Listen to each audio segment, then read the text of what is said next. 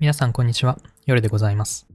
今回はですね、ありがたいことに、ドクダミ夫人さんからお便りをいただいておりますので、そちらをご紹介いたします。夜さん、こんにちは。こんにちは。いつもありがとうございます。えー家から見える大きな桜の木。今まさに満開となり、その圧倒的な春爛漫感に眼福、眼福と独りごつ私であります。東京では桜はもう散り始める頃でしょうか。そうですね、今これを収録しているのが4月3日なんですけれども、4月1日にね、えー代々木公園に桜を見に行った時にはもう結構散ってましたからね、えーこのエピソードが配信される頃には、まあまあ、まず桜は、えー散ってしまってるんじゃないかなと、えー思っております。さて、夜さんの過去ラジオトークの配信、楽しく拝聴しております。恥ずかしいですね。えー以前リクエストがあればとも言われておりましたが、今回はわがままを言って配信されなかったエピソードへのリクエストをさせていただきたいのです。はい。いつの回かはわからないのですが、親戚の人の死に様がかっこよかったというようなお話をされて、その話はまたいつかと言われ、えーそのまま配信されることなくラジオトークが 終わってしまいました。そのエピソードがずっと気になっていたのです。そうでしたね。そうね、死にず死に様かっこよかったみたいな。今度話しますみたいなこと言ってね。またいつか。レイターって言ったんですね。最近、アリストテレスるおばちゃんとなって、よく生きるとは、最高善とは、などということを、ない頭を逆さにしたり、ブンブン振ったりしながら考えるようになりました。そうですね。アリストテレスるおばちゃんってことですけど、あの、パトロン様へのですね、特典の一つとして、今現在、私夜はですね、アリストテレスの、まあ、倫理学の勉強会をやってるんですね。まあ、私、手前味噌ですけれども、あの、まあ、大学院、博士課程で哲学の研究をしている人としてね、まあ、あの、そういう人と一緒に、まあ、哲学書を読むっていう経験も、なかなかね、あの、ないでしょうから、もしご関心がある方はですね、あの、月300円になりますね。あの、この勉強会に参加できるやつだと月300円、他にも特典ありますけれどもね。ですので、えーもし興味がある方がいらっしゃいましたら、ぜひ、あの、よろしく、ご支援の検討の方、よろしくお願いいたします。あの、過去のね、勉強会の過去のアーカイブなんかも全然あの、聞けるので、はい、今からでも全然大丈夫だと思います。すいません。えーそこで、よりよく生きるの最終地点とも言える死に様について、ぜひお話を伺いたくリクエストさせてください。どうかよろしくお願いいたします。これからも配信を楽しみにしております。徳田美夫人。ありがとうございます。はい、えー、そうですね。あの またいつかって言ってね、あの、かっこいい親戚の死に様についてお話ししなかったんですね。すみません。そう。で、こういうお便りをいただいてですね、私としても、ちょっと記憶がおぼろけだったので、母親にね、あの、LINE したりして、その当時のことをね、あの、ある程度思い出しましたので、今回は、この私の親戚の死についてお話をしようと思います。Oh, baby. この、まあ、亡くなった私の親戚っていうのは、私の祖父のじいちゃんの弟で、あの、まあ、あんまり関わりはなかったというか、そんなにあった記憶はないんですよね。一回ちっちゃい、私がちっちゃい頃に、まあ、その方のお家に行って、すっげえでかい家だなって思った記憶はあるんですけど、まあ、当時私も小さかったですから、まあ、その 小さい体からしてめちゃくちゃでかいっていう印象がね、あの強く残ってるだけかもしれないんですけど、なんかでっかい庭もあって、玄関入ると、なんかでっけえ階段があってみたいな。なんかそんな印象はありますね。で、その親戚がですね、2017年か2018年ぐらいの時に、えっと、食道がんで亡くなったんですね。確か。そう。で、私ちょうどその時ね、あの、大学の方を休学して、福岡の実家の方にいたので、えーまあお葬式とお通夜と、えー行ったんですよね。で、まあ、食道がんで亡くなったって言ったんですけど、その、まあ、手術もね、何度かやったんだけど、その結局助からずに亡くなってしまったと。で、そのお葬式かお通夜の時の話なんですけど、そのまあ、お通夜かな、あの、みんなで食事をしてね、えー個人を忍んで、えーお食事なんかして、で、その時に、まあ、亡くなった親戚の妻ですね、奥さんが、えっと、立ち上がってですね、挨拶をしたんですね。えー皆さん、えー今日は個人のために、えー夫のためにお集まりいただきありがとうございます。みたいなね。で、まあ、夫は最後まで希望は捨てずにですね、なんとか、えー生きたいと、生きたいと強く願って、えー辛い手術を受けたいと、えー自分からそう申し出てね、えー私たちも希望を持っていましたけれども、その願いも叶わず、えー不帰の客となりました、みたいな。まあこういうことを、まあ、その奥さんが言ったんですね。で、ここでですね、あの、私の祖父がね、じいちゃんが立ち上がって、急にね、いや、あんたは知らないと。急に言い始めたんですよ。あんたは知らないと。あいつは本当は辛い手術なんか受けたいわけじゃなかったんだ、みたいな。ん？みたいなね。で、それに対して、その奥さんの方はですね、でも本人の希望で、あの、手術を受けたんですよと。で、私たちとしても、その辛い手術をね、受けなくても、その安らかに最後を迎えてもいいんじゃないかみたいな話はしたんですよ、みたいなことを言ったんですよ。で、それに対してね、あのうちのじいちゃんが、いや、もう一度言うが、あんたは知らないんだと。ね。私はね、このやりとりを見てて、いや、なんだなんだと。ね。じいちゃんどうしたと。で、そう思って、あの、見てたんですよ。そこに集まったね、親戚一同はそんな感じだったと思うんですけれども、そう。で、その祖父はですね、続けて言うんですよ。俺はね、あの手術の前に、最後の手術の前にあいつと二人で話したと。で、あいつが言ってたのは、自分の体のこと、自分が助からないっていうことは、自分が一番わかってる。でも、俺はその妻とえ娘のために手術を受けるんだと。どうせ助からないのなら、わざわざ辛い手術を受ける必要はないってね。こう思うかもしれないけれども、いや、それは違うんだ。俺は、あの、愛する家族のために手術を受けるんだと。でそう言ってたんだよと。でこういう風にして、あの、うちのね、じいちゃんが言うんですよ。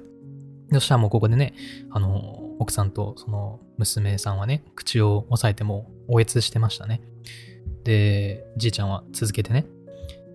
自分がこのまま死ぬのと、ね、手術を受けて死ぬの、ね、これのどちらが自分の家族のためにより良いか、ね、これを考え考えてみたんだと。そういうふうにあの弟が言ったと。どっちにしても死ぬと。でも、その、できることはやったって言えるようにしてあげることが、残される家族にとって一番大事だと思ったんだ。だから、一握りの希望を持たせてあげるために、で、そして、えー自分が死んだ後もね、あの、俺の死を仕方がなかったもの、できることは全部やったと。だから、しょうがなかったんだと。そういうものとして受け入れて、えーこれから、えー自分がいなくなった後の世界を、えーまあ、悲しみながらじゃなくて、切り替えて明るく生きていけるように、俺はこれから手術を受けると。で、こんな風にあいつは俺に言ったんだと。こう言ったんですよ。うちのじいちゃんがね。で、そう、それを聞きながらね、すごい話だなと私は思ったんですけど、まあ、それと同時にね、それを、まあ、なんか、実の弟から聞いた、その、私のね、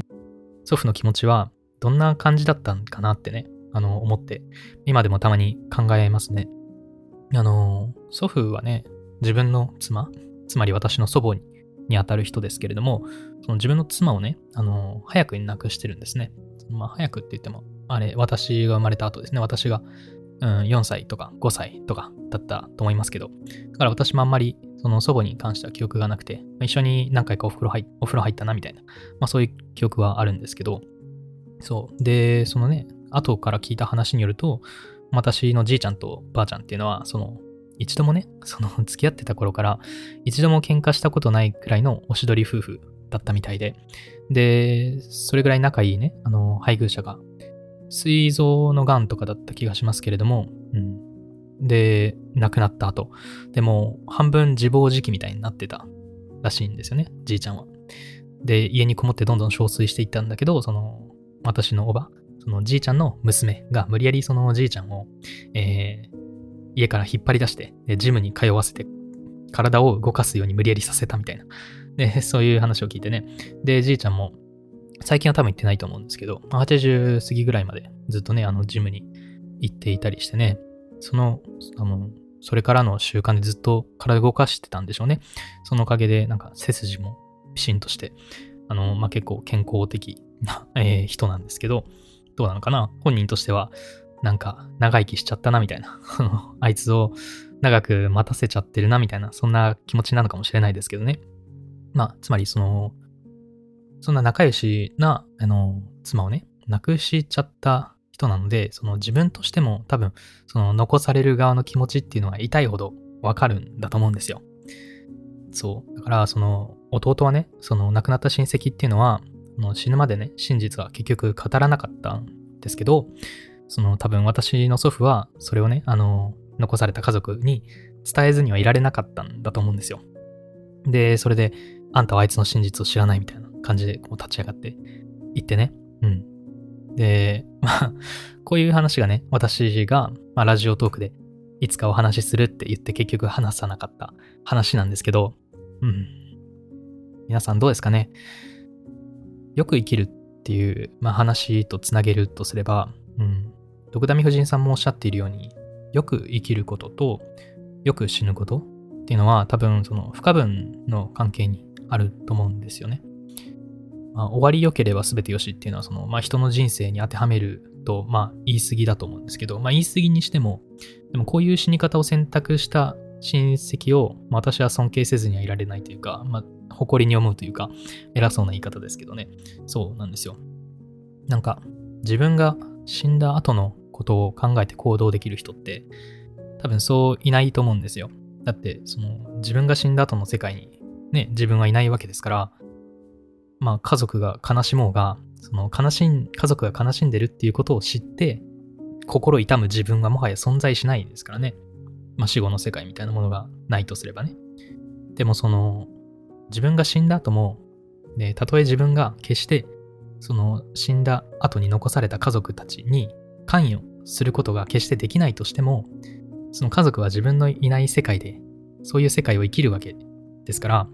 そうした家族にとって最もいい選択、その死にゆく自分ができる範囲での最良の選択は何かなって、こう、病床に伏して絶望しながらも考えたと思うんですよ。あの人はね。めちゃくちゃ辛かったんじゃないかなと思ってね。その、まあ、身体的にはもちろんそうですよね。あの、癌で苦しんで死ぬぐらい苦しいわけですから。まあ、身体的にはもちろん苦しかった、辛かったでしょうし、その精神的にも、まあ、それと同じぐらい、あるいはそれよりもっと辛かったかもしれないですよね。娘は大丈夫かなって、その、妻は大丈夫かなってね。その、もちろん、自分がね、あの、死んでしまうこと自体も、めちゃめちゃめちゃめちゃ怖かったと思いますよ。で、それでも、その、冷静に自分の死を受け入れて、手術を受けるっていう、そういう決断をするっていうね。うん。なんか、うん、環境問題ってあるじゃないですか。ちょっと話変わりますけど。例えばその、地球環境がね、あの人間が住めなくなるくらいやばくなるのが100年後だっていう予想がされてるとしましょう。例えばね。で、こういう話を聞いて、大きく分けて2通りの反応があり得ると思うんですよね。で、1つには、まあ、100年後かと。まあ、自分はその頃には死んでるから関係ないねって言って、ハッピーってこう思う人。で、えー、もう一方は、自分の子孫、あるいはその100年後に生きる、えー、人類のために、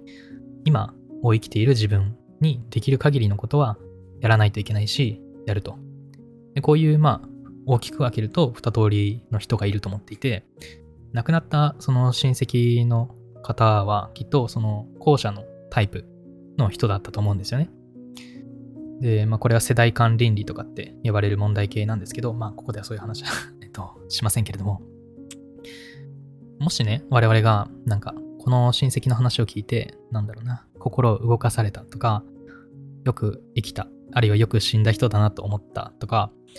あるいはその、この人みたいに生きたい、死にたいってこう思ったんだとすれば、なんか身近な話で言えば、家族のために何ができるかを考えたり、あるいはその自分が死んだ後の世界をより良くするために自分に何ができるのかを考えたりできる。つまりそのさっきの分類で言えば後者のタイプの人間のように生きる生きようって思うこともできるんじゃないかなってこう、私は今思うんですよね。どうですか？あの、皆さんは100年後の地球とか人類のために何かを、で、それが自分にとってね、苦痛を伴うものであっても、そういう何かをすることができるでしょうか？まあ、少なくとも私はね、この親戚の方のように、まあ、よく、えー、生きたいと考えています。